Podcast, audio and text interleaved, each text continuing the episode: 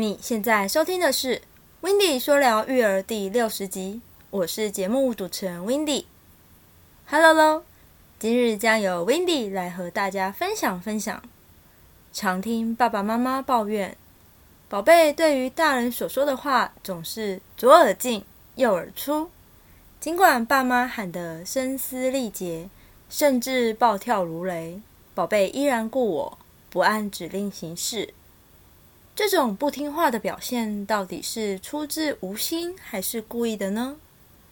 又到底该怎么跟孩子说话，才能让孩子洗耳恭听？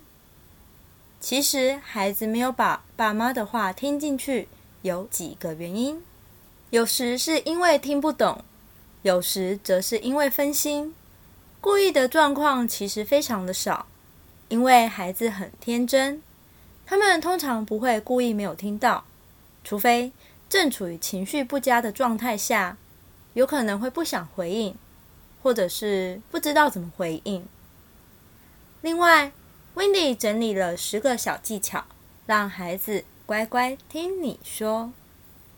用正确的说话方式，能够拉近亲子间的距离，使教养过程更加的顺利，孩子也会比较快乐。比较乐意的和爸妈分享自己的意见及感受，加深彼此的了解。此外呢，也能让孩子感受到爸妈对他们的关怀、接纳和尊重，从而加深他们对爸妈的信任、尊敬和幸福。爸爸妈妈在与孩子沟通的时候，有哪些需要特别注意的技巧呢？技巧一：简单、具体且清楚。爸妈需事先了解孩子的程度在哪里，他能听懂多少，在他理解能力所及的范围里说他听得懂的话。千万不要认为孩子懂是理所当然的，相反的，孩子不懂才是应该的。懂了是学会的，不要用大人的角度和眼光来要求孩子。孩子的理解力与记忆力有限。爸妈在说话时应尽量具体明确，比如红色的大球，而不是那个球。此外，也要注意长话短说，说出它的重点，不要长篇大论。如果可以让孩子附送爸妈所交代的事情，再让他去执行，他们会更加的专心哦。技巧二：有趣的声音、表情和内容。要让孩子听你说话，首先就要使他的专注力放在你的身上。对于五岁以下的孩子来说，丰富的表情变化与语气，以及充满想象力的内容，最能吸引他们的注意力。举个例子来说，严肃地对孩子讲：“不要乱动哦。”即便孩子听得懂意思，但他也不了解为什么不能乱动。倒不如跟他说：“来来来，一起变成木头人吧。”一方面运用创意与想象力，可以让沟通困难迎刃而解，是不是变得有趣许多呢？技巧三：用词直接、坚定但温和。常用威胁孩子的用词，很容易使孩子的价值观变得扭曲，而哄骗孩子更不应该言而无信。因为答应孩子的承诺就一定要做到，守信用是很重要的。在跟孩子说话的时候，语气记得要坚定温和，因为孩子是非常直觉且毫无成见的，除非他们已经被大人训练的经验老道，否则很难听得懂反话的言外之意啊。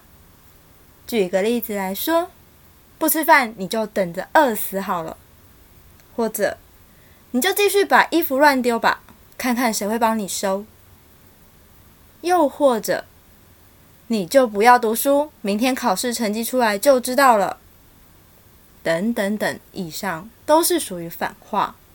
听不太懂的孩子满脑疑惑，听得懂的孩子变得自暴自弃，照办的结果反而会引发第二波的冲突，惹得爸妈更加的生气。因此，一开始最好就要避免使用这种方式。Wendy 认为，大人要对孩子坚定，孩子才能真正学到分辨对与错的方法。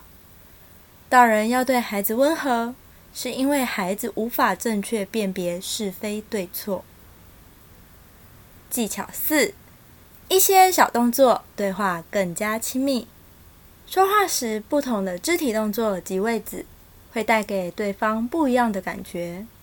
在与孩子对话的时候，倘若爸妈用站姿，孩子就必须抬起头来仰望高高在上的爸妈。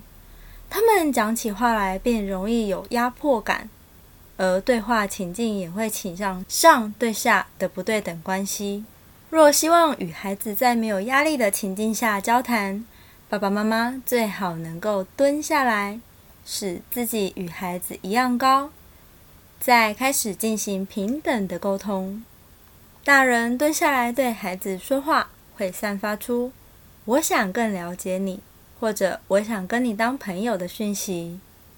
如果说话时身体微微倾向孩子，则能够释出更多的善意哦。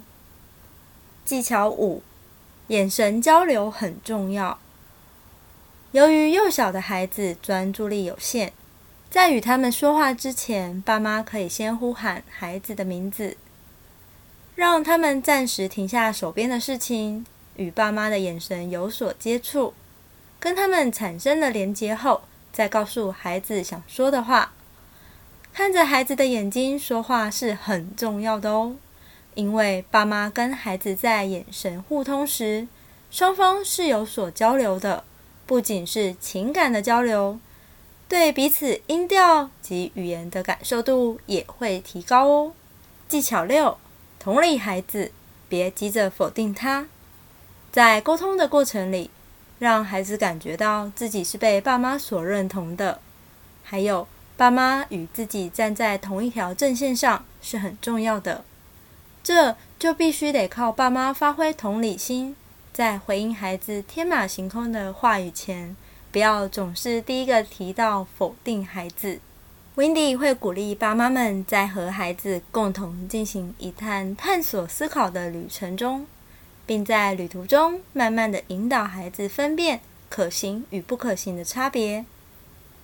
被爸妈同理的孩子会平静接受现实的可能性是很高的哦。技巧七：常用肯定句跟孩子说话。对于年幼较敏感的孩子来说，负向的语句，比如不准、不行、不可以等等，都可能影响神经元的发育。会使孩子逐渐丧失自信，变得畏缩。而且，依据幼教的观点，爸爸妈妈说一句负向的语句，就可能要说十句正向的语句，才可能稍微安抚、抚慰孩子的心灵。因此，与其只看见孩子犯错的一面，不如鼓励他表现良好和进步的一面，在赞美中成长的孩子。才能带着自信走出属于自己的路。此外，别忘了，当孩子主动表现好的行为时，爸妈也要适时给予鼓励，好的行为就会不断的出现哦。技巧八：不同时机说不同的话，在一天当中会有不同的时间和场合，适合谈话的内容也会不太一样。比方说，在吃饭的时间时。适合全家一起讨论轻松的话题。至于过于严肃、需要时间沟通来取得共识的内容，就比较不太适合，否则可能会影响大家的食欲，造成消化不良等等。而睡前则是适合诉说心事的时间，在这个时刻，每个人的心情都会沉淀下来，身心都很放松，孩子最容易敞开胸怀与父母谈心。另外，像管教与责备，就要挑单独与孩子相处的时间来进行。白天在人来人往的公共场合就比较不恰当，因为这样很容易伤害孩子的自尊心。技巧九：用故事引导孩子。有时候直接指出孩子需要改进的缺点，孩子很容易因为被指责的感觉而产生很大的反感。爸妈不妨用暗示的方式来引导孩子，比如讲故事就是一个很容易让孩子卸下心防的办法。孩子觉得越好玩，越愿意听，这影响他的机会也就越大。比方说，不爱洗澡的孩子，爸妈可以陪他读《某某今天不洗澡》这本绘本。孩子看完后，虽然不一定马上爱上洗澡，但至少随着故事的情节发展，会对洗澡的好处有多一点的了解。只要爸妈有耐心。不要强行逼迫孩子，相信孩子一定会慢慢有所进步的。技巧十：给孩子一段缓冲期。当大人在跟孩子确立一些生活规范时，请记得给孩子一段缓冲期。在这段时间内，请允许孩子不小心忘记、不小心犯错，千万不要在定下规则的隔天，马上要求孩子必须每天做到。因为孩子无法在这么短的时间内完全进入到遵守规范的状态，尤其这阶段本来就好玩好动的年纪，这样的马上要求与马上要有的结果的心态，只会让预期的效果适得其反。所以，再多等孩子一下下吧，毕竟孩子的成长本来就不是一次就会的。最后，还要送一句话给所有的照顾者们。说话如同魔术，带有神奇的力量。如果你想听到更多关于育儿职场学、育儿访谈、育儿影剧等内容，欢迎你到 Apple Podcast 上给我五颗星，并留下你的心得。下一集我们要来听听 Wendy 分享育儿影剧，那我们下周日见喽，拜拜。